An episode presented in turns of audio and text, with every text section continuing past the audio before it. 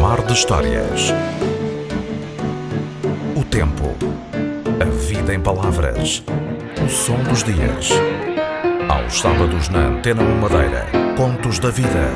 Com Daniela Maria.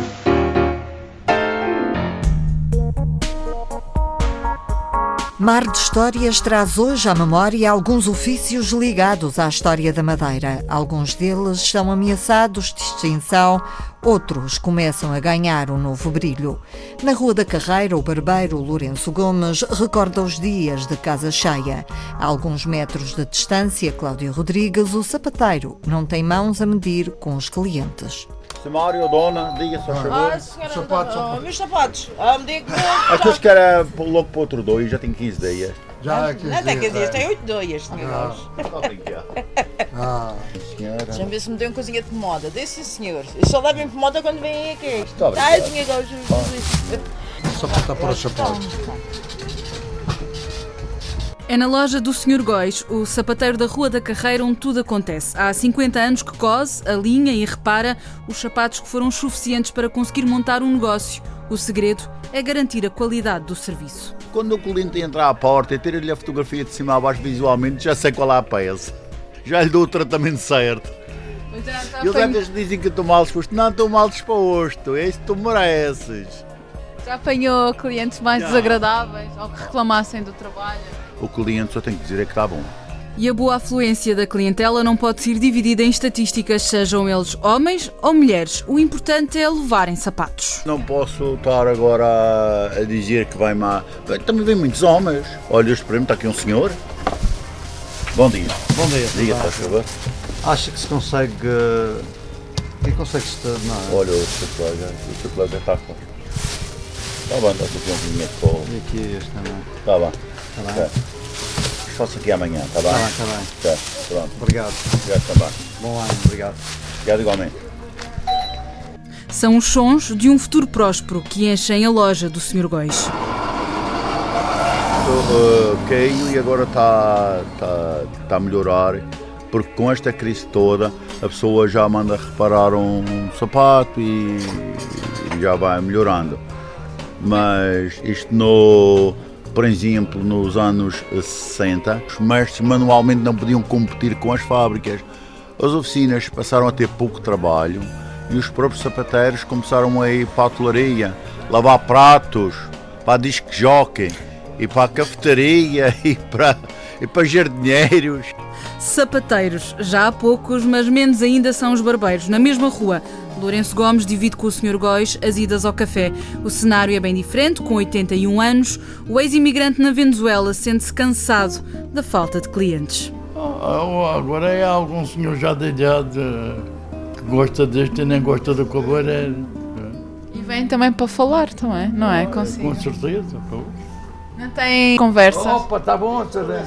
Está bem este. Está bem disposto? Graças a Deus. Ainda bem. Muito boa sorte, Lourenço. Chegar a algum freguês serve, outras coisas. E passou um bom ano? Bem, mais ou menos em casa. Já... E o que é que espera para este ano novo? Bem, é o que se está vendo. O que é que se está a ver? está a saber tanta coisa, tanta. É? Boa ou má? Bem, eu vou dizer mal, a gente é capaz de ir preso. Para Lourenço Gomes, os dias são vazios na pequena barbearia. Restam os cumprimentos de alguns vizinhos porque não gosta de muitas conversas. Na Rua da Carreira, o barbeiro e o sapateiro lembram um passado que apenas para um traz futuro.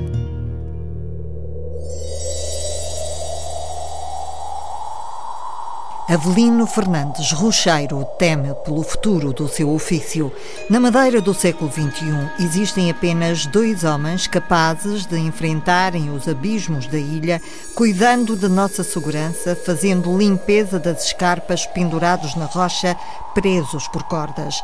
Avelino Fernandes experimentou a vertigem das alturas há 25 anos. Em junho de 88, caiu uma derrocada no, entre a Taboa e o quadro baixo. O, chefe, que era o conservação das estradas, era o Sr. Castro, mandou-me para lá ajudar o terceiro, que era da Boa Ventura. E disse, o rapaz, ele estava doente, e disse, tu queres que eu desça desse? Assim, mas tu nunca desceste? Ah, mas não há problema, eu desço. Comecei a fazer trabalho, comecei a a fazer trabalho no ano de 88. Eu só aprendi ou com o, tempo do trabalho que foi, no local de trabalho. Foi manda muita experiência no tempo do trabalho. Hoje, naquela altura que se fazia esse trabalho, não havia segurança nenhuma em parte do trabalho. Eram umas cordas, se vender, era arriscado. Hoje em dia temos um material muito superior de segurança, que é o trabalho da mesma da alpinista, corda de alpinista, que é de corda dinâmica, é umas cordas seguras, eu trabalho a seguro, só para fazer esse trabalho Claro, tem que ter um bom pedaço de experiência que não se pode se amarrar e começar a trabalhar, quando ficas ali no local muito tempo parado. E, e, e atrás os blocos, as pedras das escarpas, tem-se tomar muito cuidado atrás das pedras. Porque... Como é que escolhe os pontos onde tem que fazer limpeza? Não, é assim, eu chego ao local, na zona de cima eu meto uns ferros, ferros, amarro as cordas, quem amarra as cordas sou eu, não deixo ninguém amarrar as cordas, sou eu. Eu fui para escotar amarrado, fica lá um indivíduo, um colega que é meu ajudante, fica lá a cuidar do material, está sem baleia, e eu começo a fazer o trabalho, fazer o trabalho para escar para baixo.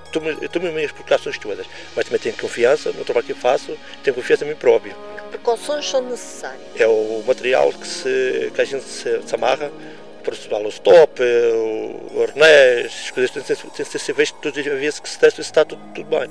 Está tudo seguro, não tem problemas de, de areias, não tem nada. E a própria escarpa, o sítio onde o senhor se apoia? Isto então, isto, eu, eu, eu faço-me sempre atrás, do local da, da beira, isto então tenho confiança, não tem problema desse daí. Pode ser eh, no parte do trabalho de, de escarpa pode estar alto, baixo, altitude, fornas altas, não é, faço o trabalho qualquer, qualquer parte do trabalho. O senhor olha para uma rocha e sabe os pontos frágeis que tem? Sei, sei, sei, sei, isso eu sei. E conheço a pedra, está no local de trabalhos, falésia, ou percebe-se se aquele material está a deslocar, se não está a deslocar, se a pé está perto de sair, se não está a sair.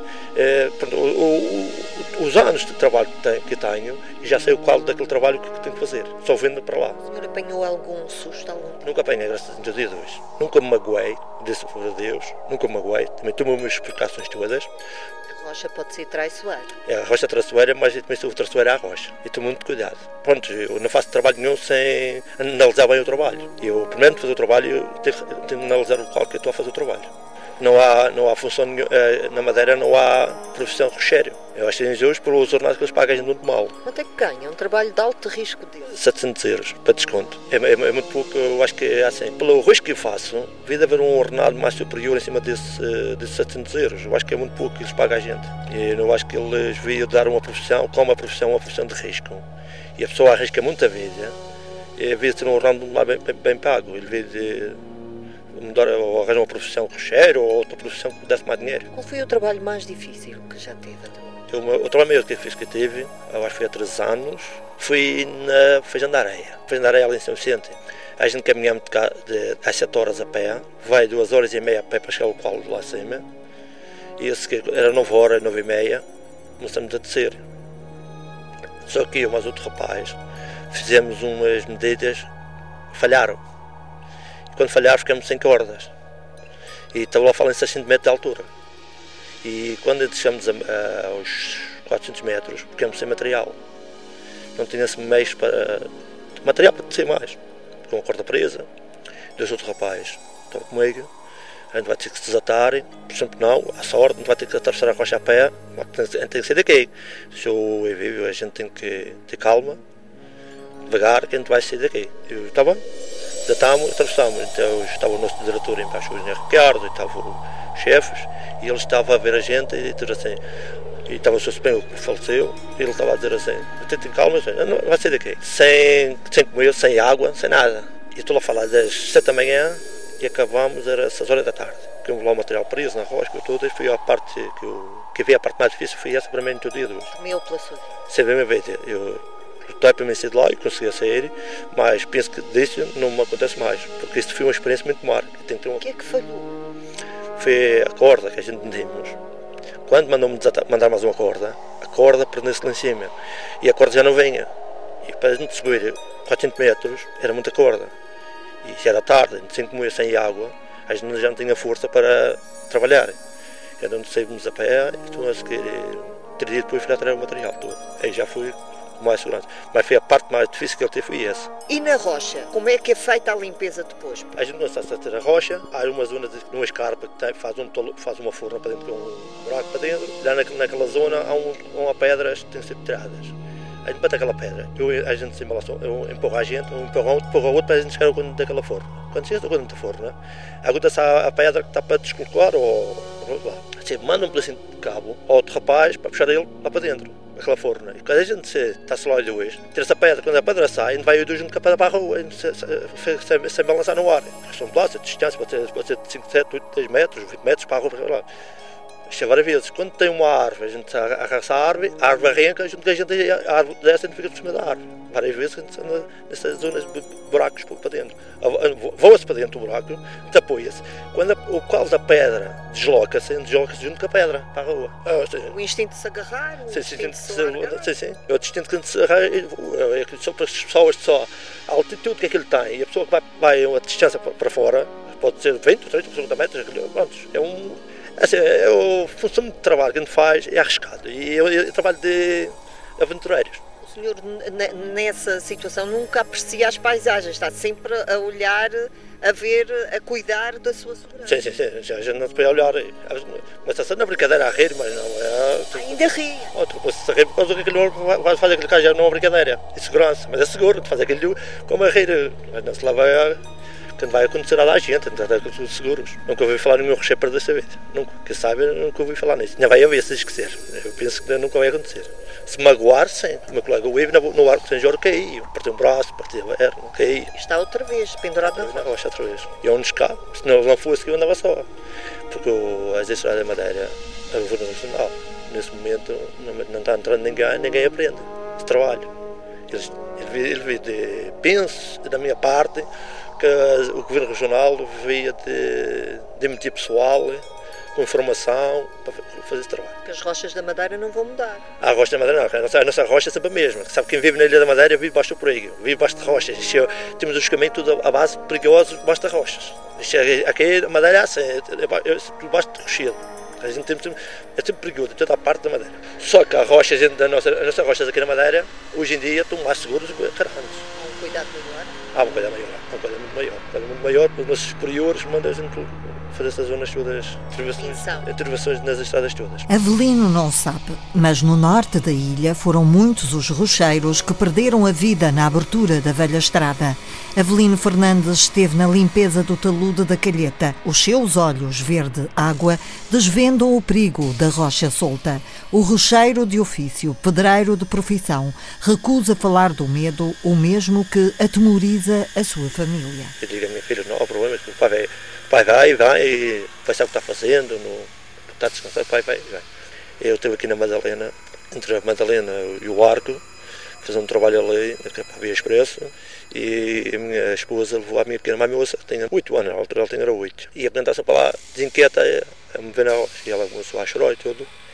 E eu disse à minha esposa para não levar a pequena para o qual, que era um pai naquela altura, até ali à volta de quase 200 e tal metros. E ela perguntou, foi um qual que havia pequena estrofiei, mas ela está tudo bem, ela sabe que a minha função é essa, corre tudo bem com ela. O senhor tem noção que entre as suas condições de trabalho agora e os antigos rocheiros que abriram estradas, na costa norte sobretudo, quando olha para tudo aquilo, eh, sinto orgulho? Sinto orgulho, sinto. Sinto orgulho porque que as pessoas eh, fizeram o trabalho de rocheiro a costa norte há, há 60, 70, 100 anos atrás, aquelas pessoas bem sofreram por causa do material que eles usavam para fazer aquele trabalho. Não era material, não era material seguro para se fazer o trabalho. Hoje em dia tem material para fazer o trabalho de recheio eh, seguro, mas o que eles faziam na altura não era seguro. A segurança dos madeirenses que andam nestas estradas dependem muito do seu trabalho? É, depende, depende. Tudo o que for eh, tratado, vai ver aquela zona que precisa fazer uma intervenção da, daquela, daquela escarpa, meus diretores que mando para lá, eu vou lá fazer, faço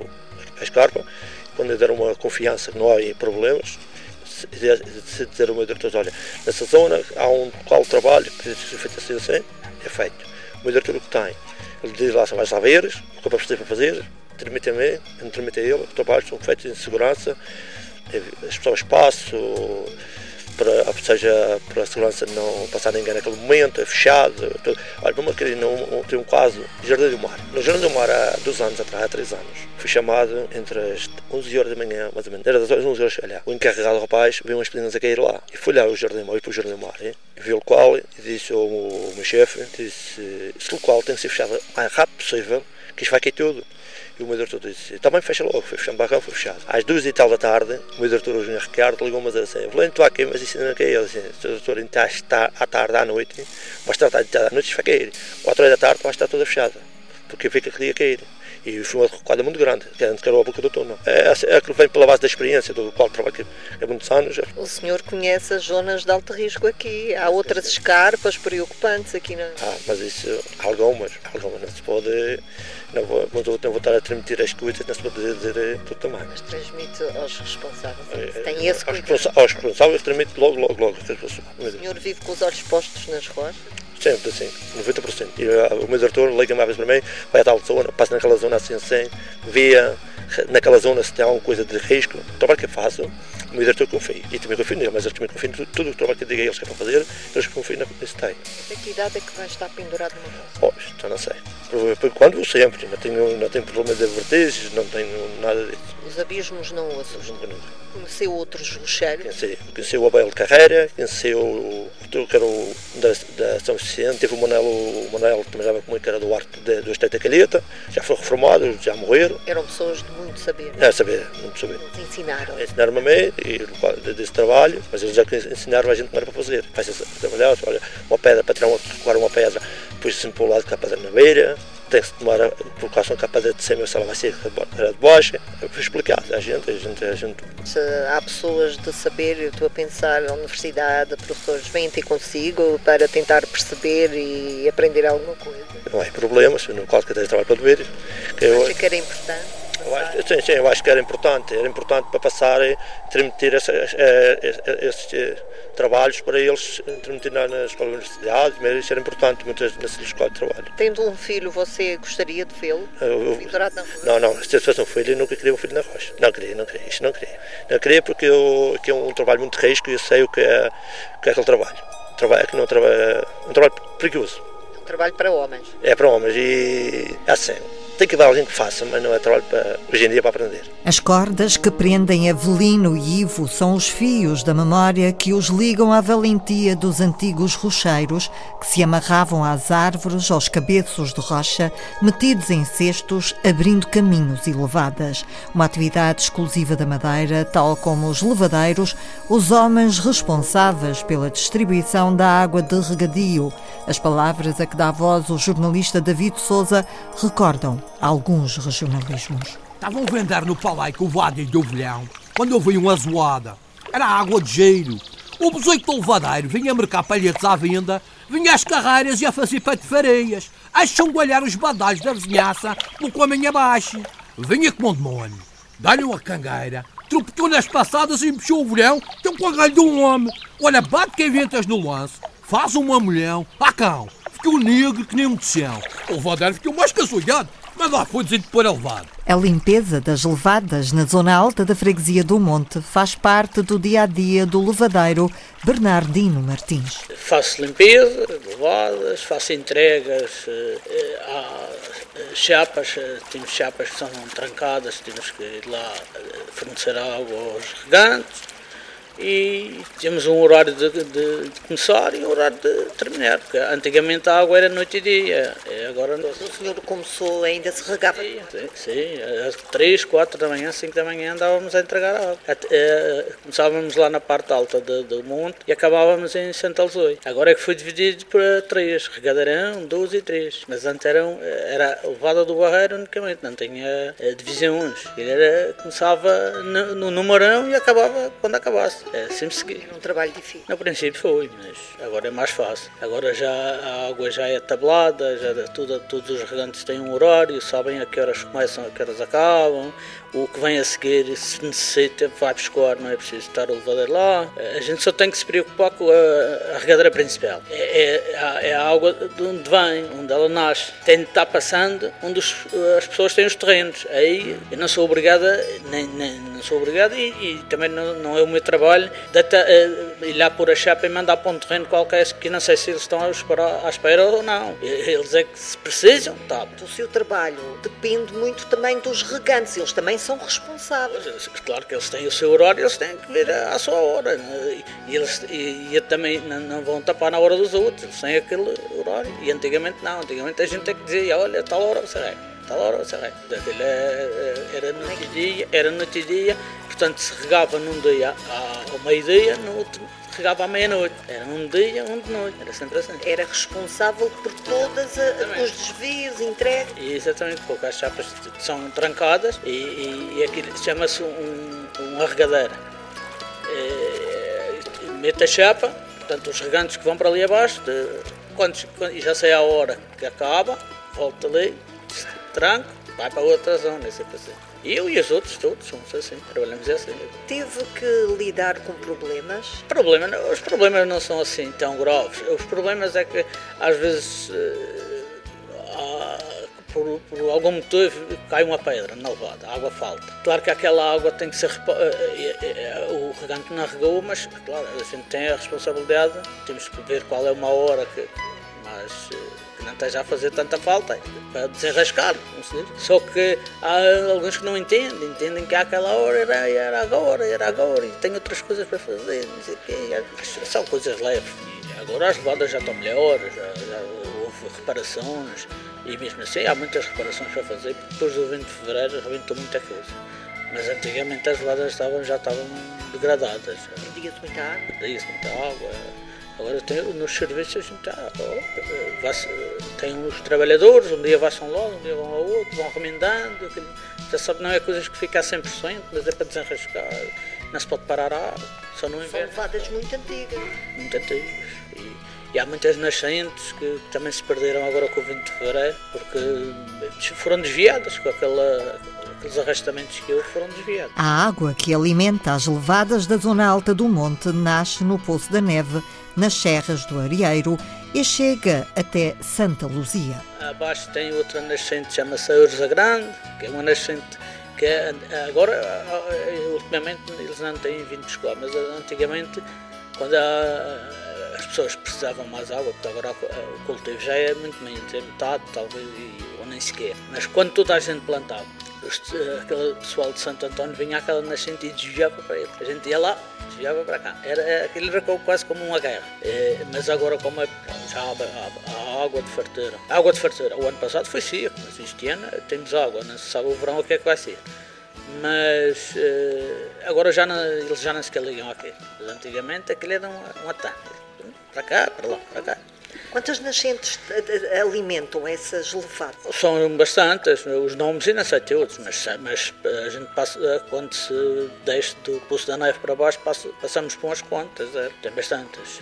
Isso, e lembro-me deles falarem, isso que eu não conheço todas, mas lembro-me deles falarem que antigamente, aquele, agora é a levada do Barreiro, mas antigamente era Barreiro e Pisão, tinha uma levada que era o Pisão, e só o Pisão tinha 48 nascentes, só a levada do Pisão, e não conheço, posso conhecer uma, lembro, uma ou duas e posso conhecer, mas lembro-me deles falarem 48 nascentes. Só a do Pesão. As nascentes do Barreiro são muito mais fortes. A do Pesão tinha bastante e está lá que se possa ver. Agora mais, ainda melhor se vê. As levadinhas que eles faziam parece um, uma calerazete. Se faziam aquele tudo com arião, está tudo lá feito. Aproveitavam tudo, tudo a coisinha de água que vinha da rocha, tudo lado. Os antigos eram sábios. E não havia carro, não havia transporte, era tudo às calças. Sem chuva, torna-se complicado abastecer as levadas. Bernardino Martins explica que por vezes é difícil explicar a escassez de água numa altura em que as pessoas cultivam cada vez mais e numa zona de muitas quintas, como é a freguesia do Monte. Há aquelas quintas no monte que têm água para, para, para regar as plantas. Não é, não é, não é agricultura, mas é, é, é, é jardinagem. E mas é, uns têm um tanquezinho, aproveitam, regam, deitam no tanque para lavar os quintais, para regar as plantas, isso, toda a gente. Tudo o que os que eu tenho, todos aproveitam. É uns poucos, não é? 10 minutos, 15 minutos, outros uma hora, outros uma hora e meia. É, é assim, não é? E cada regante tem o seu tempo, nem tudo. É, tem, tem. E tem umas quintas que têm umas 5 horas, outras 6 horas. É, até tem mais, tem 10 horas, mas é em duas vezes, no, no começo quando começa o giro, chama-se o giro, quando começa lá em cima, tem 5 horas. O tanque não leva às 10 horas, então temos 5 horas lá. E então no a meio, chama-se meio giro, tem as outras 5 horas, que é para depois chegar outra vez, essa água dar até o, o começo outra vez do giro. O giro, a regadeira, estão tudo termos muito próprios deste tipo de... É, é a regadeira, os recantos, as levadas, os pontos de entrega, as chapas, é, nomes assim. Ainda há, nomes que já mudaram, já são modernos. Quais são os termos modernos? Não, eles agora põem, agora estão a fazer livros novos, já não põem o tornador, põem ponto de entrega de água. Mas agora não, agora já estão a pôr ponto de entrega de água. Já aqueles nomes, mas não tem. Como é num ano de, de pouca água, como o do ano passado, e volta e meia há situações dessas, não é? Como é gerir essas situações? O passado foi complicado.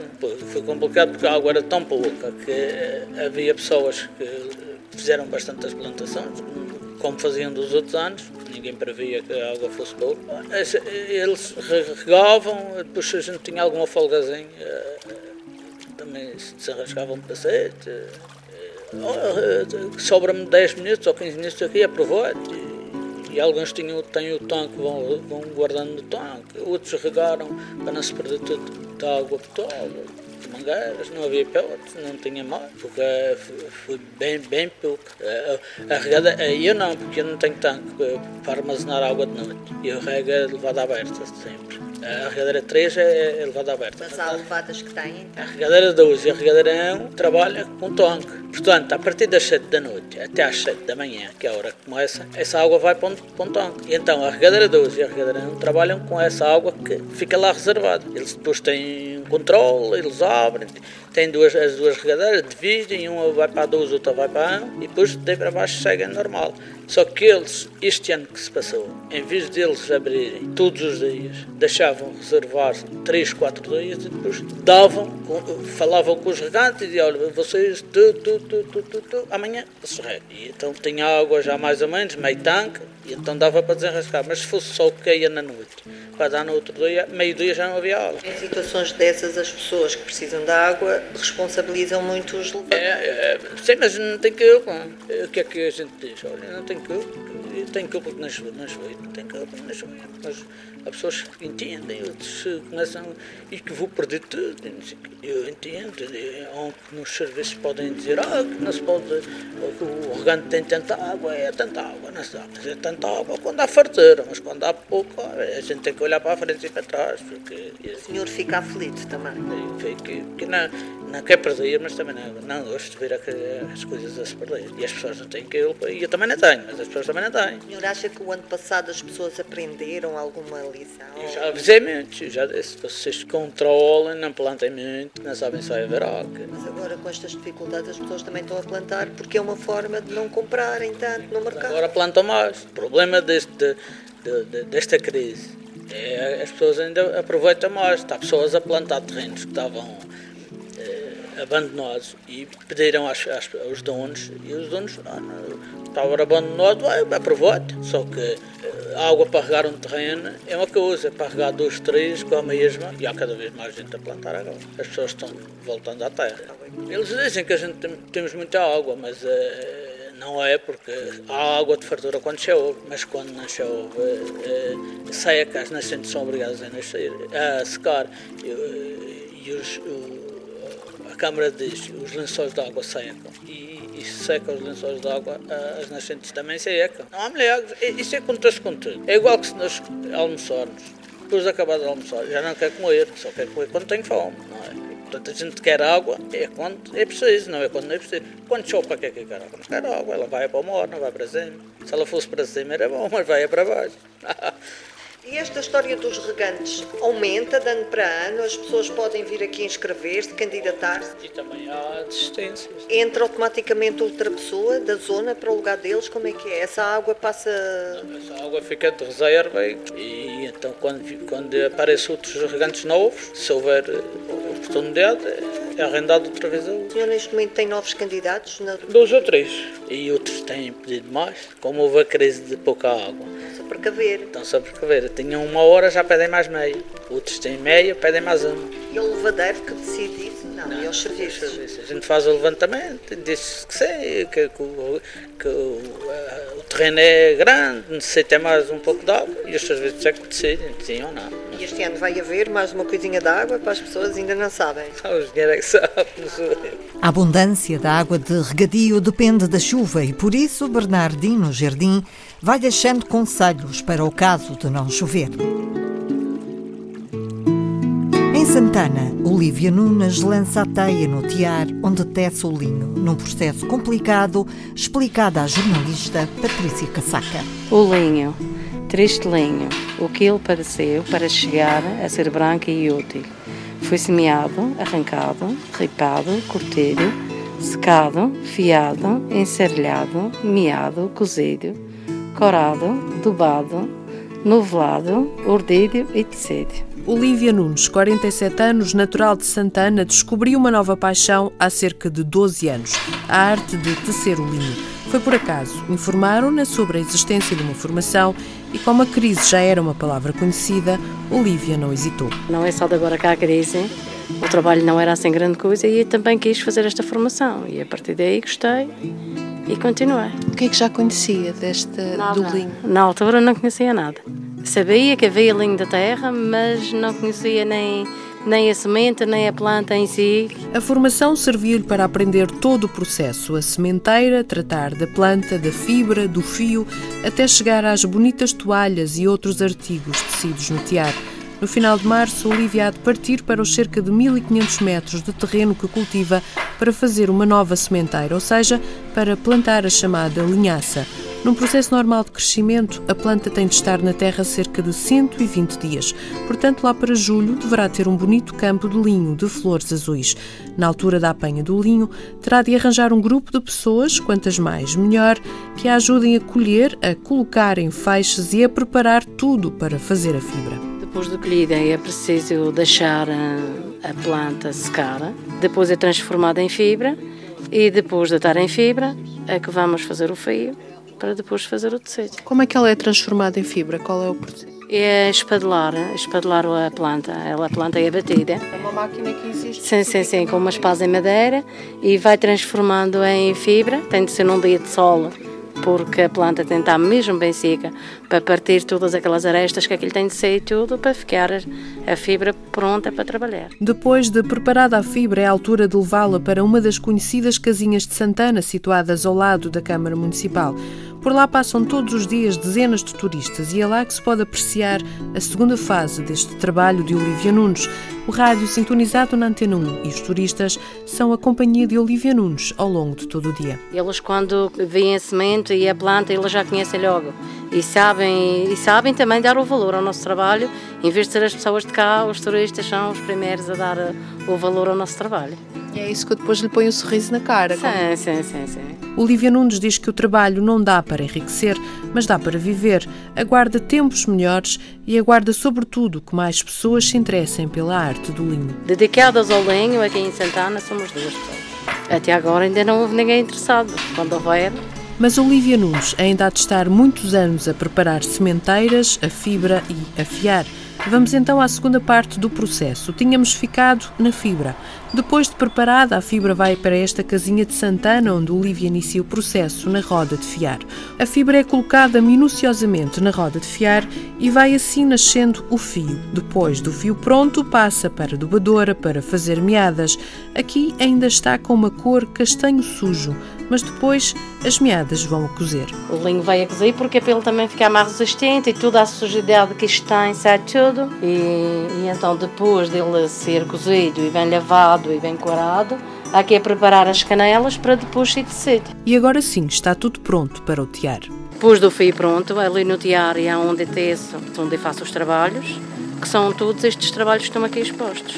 Portanto, estamos a falar de... de... de cortinas, naprons, Uh, tem os individuais, as toalhas de mãos. Todos na cor original do linho, apenas num ou noutro artigo se vêem fios de algodão de outra cor para realçar o ponto favo de mel que acompanha o ponto francês. Estes são alguns dos pontos nesta arte de tecer o linho uma arte que ameaça desaparecer se ninguém se voltar a apaixonar por ela.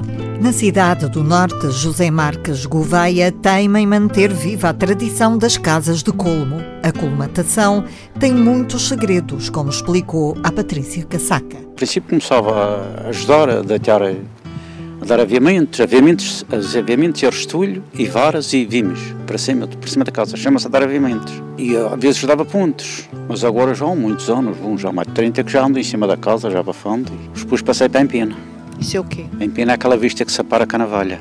E uh, isso quando começou há 30 anos, estávamos a falar ainda, eram casas que as pessoas, onde as pessoas viviam. Era eito, era eito, muitas e muitas. Puf, agora já não há nada quase. Pouco a ver não há nada. O que é que há agora? É só para turista ver? Sim, há muitas, já há muitas de viver. Aqui, por exemplo, no nosso sítio das Covas tem duas de viver, tem ali uma, lá outra. Duas, da mesma família. Na Chadinha também tem uma grande que é de viver, uma irmã minha, casa muito grande. Ela até vai resolver aquilo porque aquilo dá muita despesa. Agora, e não há quem trabalhe naquilo. Dá muita despesa de manter uma casa desse género? Dá muita despesa. Dá muita despesa que é abafada 5. Há dizem que é de 4, mas 5, 6 anos. E agora dá um teto sulfato que dura mais tempo. Para proteger? Para proteger. Encasca o restolho e mata a bicharada. Encasca o restolho, fica ela encascado, não dura mais. Uma curiosidade que eu penso que muita gente deve ter, eh, como é que, aquilo, como é que uma casa com, com esta cobertura de colmo protege da chuva, da água, do vento? Tens tudo e não entra água dentro.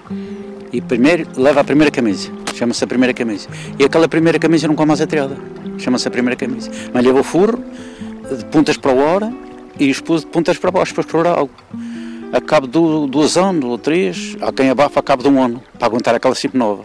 Deita-se outra camada em cima, aquela primeira camisa nunca é tirada. Sempre restolho? Sempre restolho, sim senhor, sempre restolho. Aquela fica lá nova e a outra pode aguentar anos. Aquela em cima está uma casa que foi abafada há 10 anos, há 10 anos que foi abafada.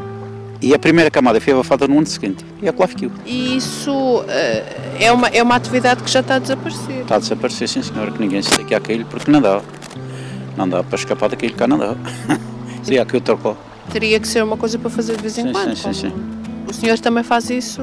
Claro, mas é de vez em quando. Faço, nem só aqui em Santana, é aqui nos hotéis. Não? Há, há hotéis que também utilizam isso. Os pestanas, os hotéis dos pestanas, o bar, é todo abafado a palha. O bar, o pé das piscinas, são todos abafados a palha.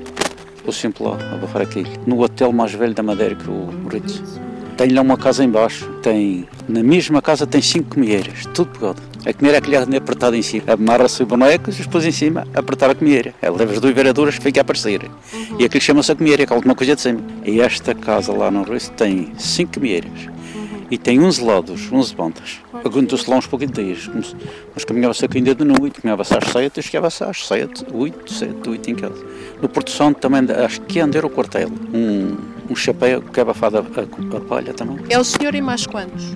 Ainda arranja-se aí uns três ou quatro, mas já de uma certa idade, lá, pequenino. Mesmo assim, aqui embaixo há dois que já vão, são novos, mas começaram pequenos, era de gente pobre, como costuma dizer, começaram a, forçar naquilo desde pequenos e já vão, já vão trabalhando bem, sabe? Com os filhos do, quem é remediado vai para a, ir para a escola, ou para aqui, ou para lá, e nem, e nem sequer se chega para o pé daquilo. E, quem chega para o pé daquilo é que aprende.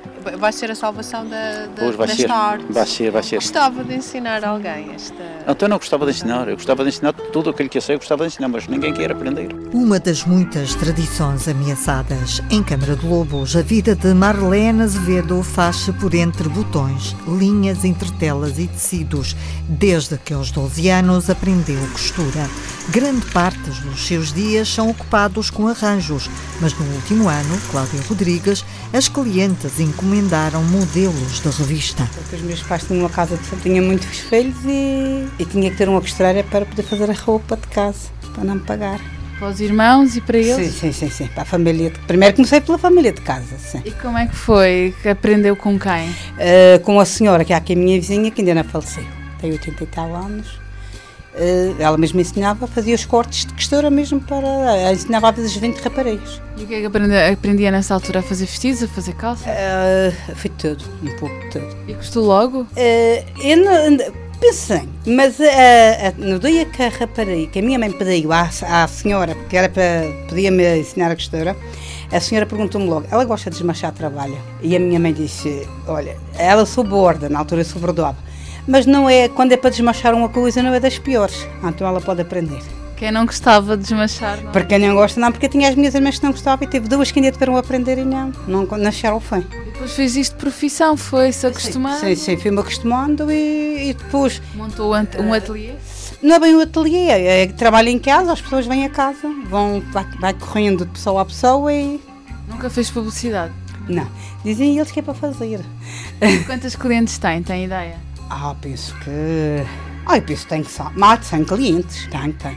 Mas ao longo deste, nestes últimos tempos, tem vindo a crescer os... Sim, sim, sim. Acaba talvez há uns 4 ou 5 anos tem vindo a crescer. Porque as pessoas compram menos e remendam mais? Uh, sim, e depois também as pessoas vão pensando, vão passando a mensagem. Como há menos costureiras, as pessoas vão pass uh, passando a mensagem. E eu tenho desde da Ponta de Sol até Santa Cruz, mas cheio de clientes. Acha que é uma tradição que se pode, uma profissão que se pode considerar antiga? Sim, sim. Sim, e agora, como esta crise, está vendo, as pessoas estão mais. Uh, em concertos e até mesmo feito do princípio, porque os tecidos também às vezes são baratos na feira dos tecidos e as pessoas estão a, a portanto, a, a, comprar os tecidos e fazem importa mais barato e também faz aquele que quer. O modelo, o modelo que quer. E... Qual foi o vestido mais difícil que já fez? Lembra-se? Ah, difícil. Era vestido de noiva, fiz um e disse que não fazia mais dinheiro. Uh, mas por causa que há uns 4 ou 5 anos fiz duas que me enganaram. É que me disseram que queriam curtos e depois quando fomos comprar o tecido já fui para comprar. E não, não podia dizer que não, já tinha dito que sim. Mas foi trabalhoso foi esse. trabalhoso, mas consegui e, e, e, as pessoas, quem viu, pensou até que era comprado feito ou foram noites sem dormir? Não é bem noites, pedaços. que eu até não... Fica ansiosa e nervosa. É ansiosa, é ansiosa. A pessoa fica ansiosa. Porque quando eu digo fazer os vestidos de noiva, é por ser. Os últimos que eu fiz foi em creme. Por ser o branco e comprei depois também teve, já depois teve os filhos, já agora são homens, e é uma já é muito filhos, mas eu tinha medo que eles podiam me sujar. E a minha preocupação era mais era essa. Era mais assim, eu sujar e pus as mãozinhas deles às vezes sujas e aquilo era a minha preocupação. E... Tem histórias engraçadas de clientes que tenham vindo cá ou com fatos estranhos? Ou... Uh, quer dizer, eu tenho com, concertos, assim, com concertos de talvez de 20 anos, roupas que elas têm guardadas há 20 anos. E estou a fazer agora concertos. Uh, ano passado mesmo, eu tenho uma rapariga professora e. Tem guardado delas ou dos pais? Guardados dela, dela. Ah, espera, mas tenho um engraçado. Vai-te conta que depois eu vou atender. Uh, um passado chegou aqui, a mesma rapariga, uh, quase sempre, tem mais de uma, mas uh, essa rapariga chegou aqui com uma camisa da noite da mãe, bordada à madeira, e disse-me assim: Marlene, tu vais-me fazer um vestido deste? E eu dei uma gargalhada. Mais ou menos a cor daquele na pranca tinha clube. Eu só estilo. Marlene está na moda. Tu vais fazer isto assim, assim, assim? Olha, fez. Fez um sucesso desde que quando ela chegou à escola. Disse: Onde é que foste buscar esse vestido? E não sei o que mais. Mas eu eu dei às pessoas assim. Nunca se diz quem fique feliz. Desde que compraste na loja mais fina para enganar elas, para elas irem à loja há. Pode ser que a crise traga clientes e a costura tenha cada vez mais procura para alegria de Marlene Azevedo.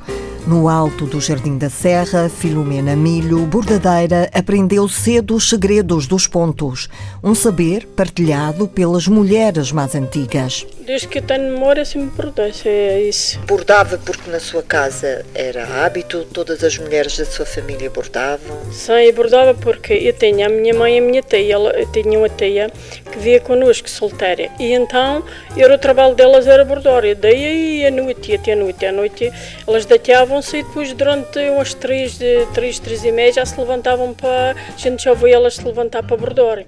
E então sempre ensinaram, também porque as necessidades, também tínhamos dificuldades também, e também porque era aquilo, era o hábito, era a profissão e, e de ensinar, porque eu já andava na escola, eu e as minhas irmãs, eu sou a mais velha, mas já andava na escola e a gente já abordava. No princípio, lembro-me que a minha mãe punha.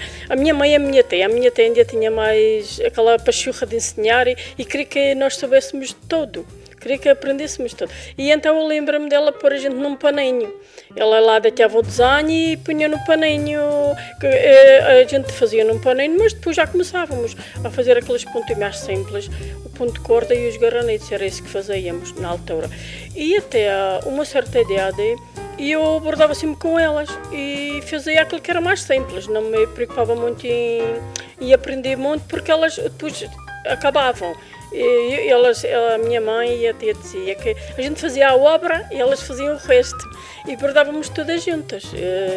E foi assim que começamos. E os bordados que chegavam à vossa casa, como é? Iam ao Funchal buscá-los? Como é que era? Olha, no, nós não íamos ao Funchal. No início, eu lembro-me que tinha uma senhora perto da, da, casa da minha mãe que, que ia buscar o Funchal e distribuía, e a minha mãe e a minha tia iam buscar a essa senhora à casa.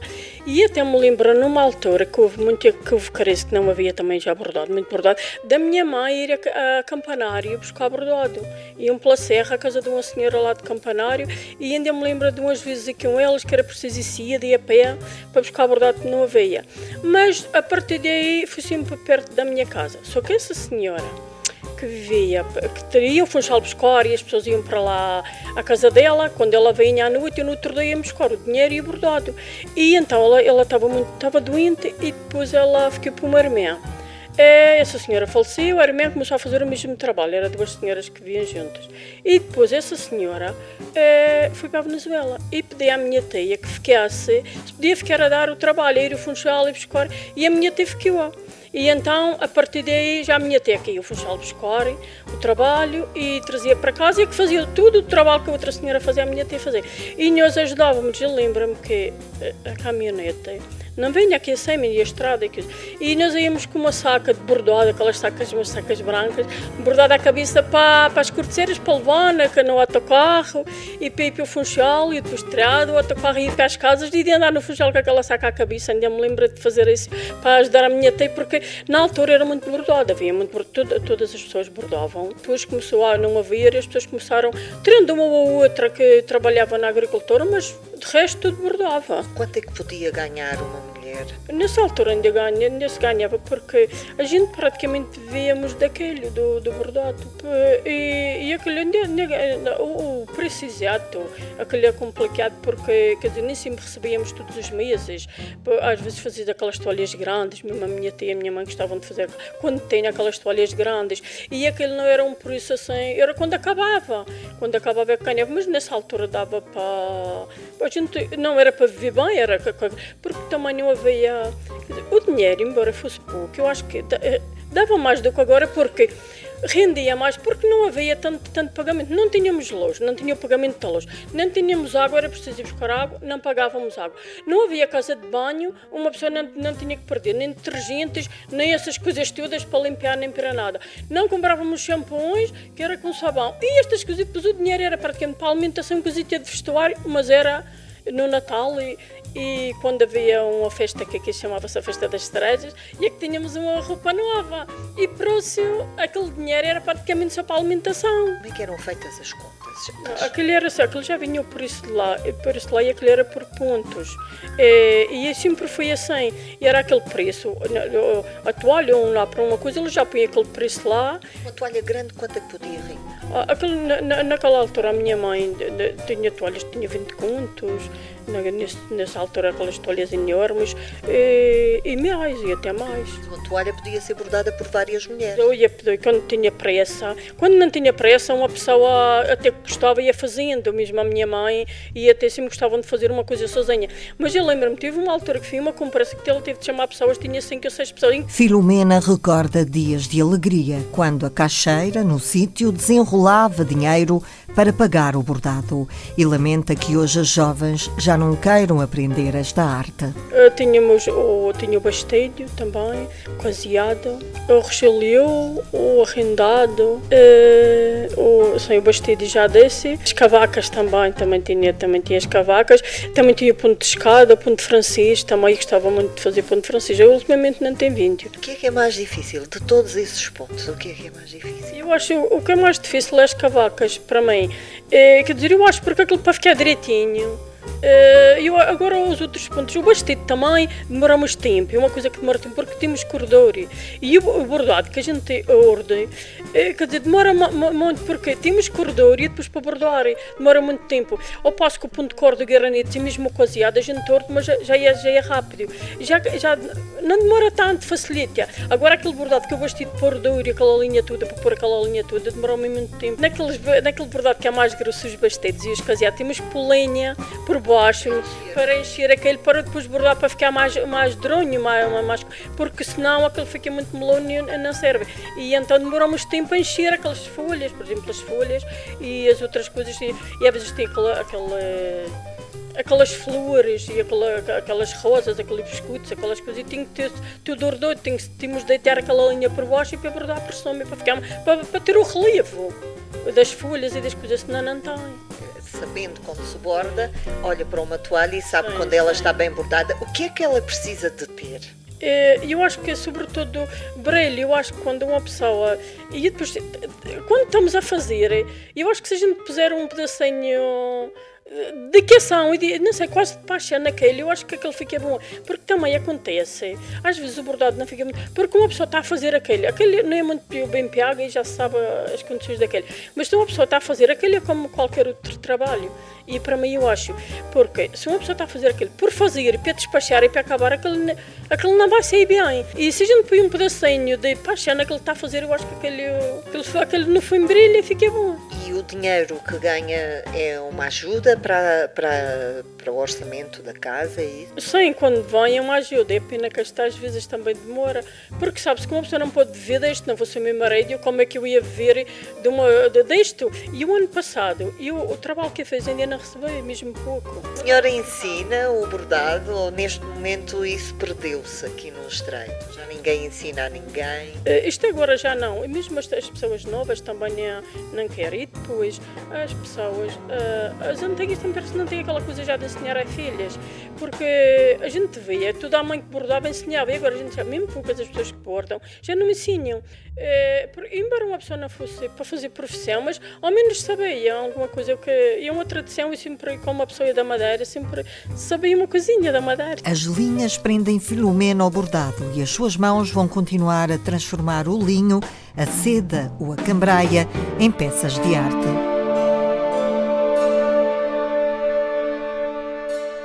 Durante muito tempo foi grande a procura de lenha para aquecer casas e para as cozinhas. Depois, os restaurantes garantiram trabalho aos cortadores de lenha.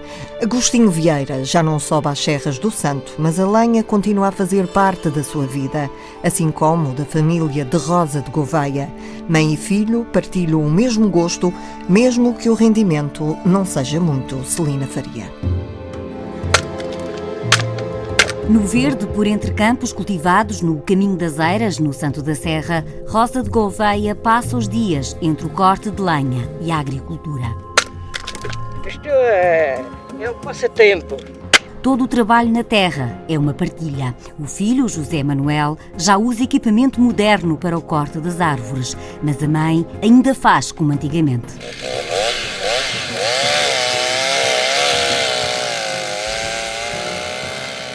Faço com a motosserra e ela vai e vai rachando atrás e pronto, e é mais é para ir passando o tempo. Também com 49 anos, daqui a uns dias, eu cá não consigo fazer a força que mãe faz. Os sons do corte da lenha repetem-se lentamente todo o ano. O José Manuel compra sobretudo acácias. Noutros tempos, a procura era maior.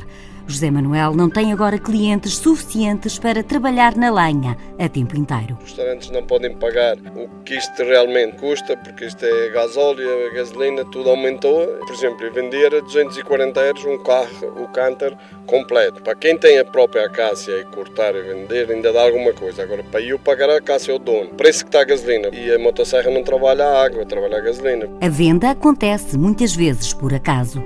Aqui para o Santa Serra eu tenho uma senhora que é alemã que me compra para a lareira também. Os outros clientes que tenho é normalmente que vêm aqui visitar e vêm a lenha. E quem chega para comprar lenha encontra tudo organizado por Rosa de Gouveia. Quando é verde, é rachada, posto assim numa parede para secar e escoar. Aos 78 anos, Rosa de Gouveia ainda tem força e ânimo para o trabalho de toda a vida. Com 12 anos eu fui para Funchal morar. Criada, vamos assim. Mas eu, quando me aborrecia com os patrões, que eles já às vezes mandavam fazer uma coisa e eu fazia e depois eles diziam que não estava bom e coisa e eu aborrecia a minha me embora para casa. Chegava a casa não ia para a cozinha, não ia para, para casa, era para a rua. Gostava de andar era na rua, mas hoje em dia quero andar é na rua.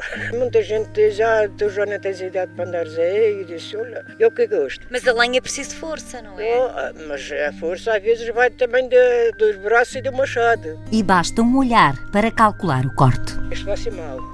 Normalmente, quando aparece um assim mais mau, ela deixa para mim. O que é que este é mau? Mal de rachar é a torcida. Torcida, lenha, agarrou mais vento. Mais do que um trabalho, Rosa e o filho José têm uma partilha, sem pressas. O cheiro a lenha queimada é intenso na casa de Agostinho Vieira, no cimo de uma montanha no Santo da Serra. Hoje, já reformado, lembra a tarefa que iniciou quando ainda era criança. Tinha os adultos que cortavam as árvores e, e traçavam e eu ia descascando que era lenha de pinheiro. E o pinheiro tem que ser descascado para, para arder, que a casca do pinheiro não é bom para. E os dias repetiram-se nas serras para o corte de madeira, primeiro com o método manual. Uma traçadeira que tinha duas mãos, Já tinha que ser dois homens. Os homens, um puxava para um lado, outro puxava para o outro.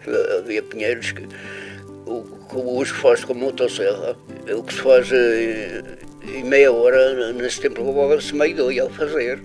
E nesse tempo distante, até o ambiente no trabalho era muito diferente.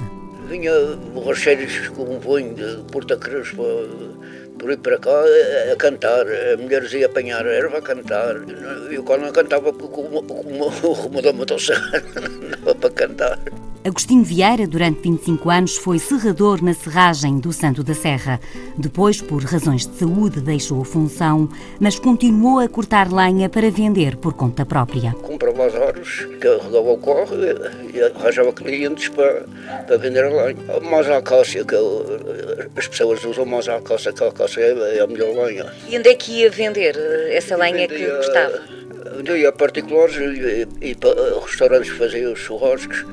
A atividade terminou no verão passado, mas a marca do trabalho esforçado em dias quentes e frios fica para sempre, assim como o aroma da casa que partilha com a mulher Teresa Vieira. O fogão só para café ou a cozinha de arroz, coxinha. E, e, o pão? Também o pão no de forno, lenha? também a lenha. Desde pequena foi sempre assim a lenha. O cheiro fica outro e a cozinha fica mais, mais preta.